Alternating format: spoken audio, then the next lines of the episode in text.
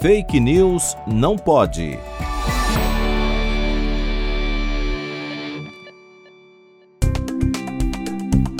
O presidente Lula sancionou uma lei que autoriza o uso da ozonioterapia em território nacional. A ozonioterapia poderá somente ser realizada por um profissional da saúde com nível superior e precisará ser aplicada com equipamentos regularizados pela Agência Nacional de Vigilância Sanitária, a Anvisa. A regulamentação da ozonioterapia por lei contraria os posicionamentos de diversas entidades médicas no país, devido à falta de evidências científicas para o seu uso terapêutico, como já foi discutido em episódios anteriores deste podcast.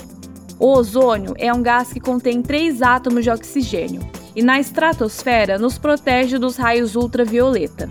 Não se trata de uma substância segura, é um gás tóxico com ação bactericida, isto é, mata bactérias.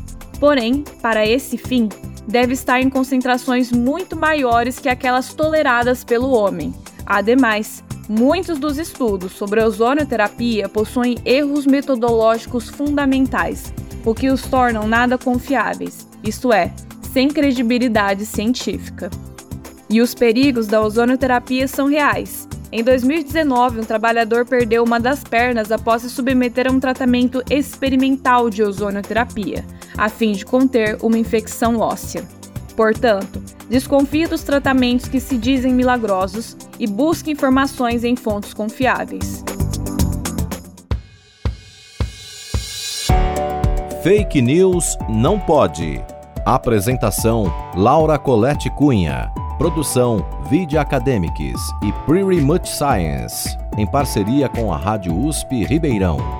Revisão: João Vitor Guimarães Ferreira.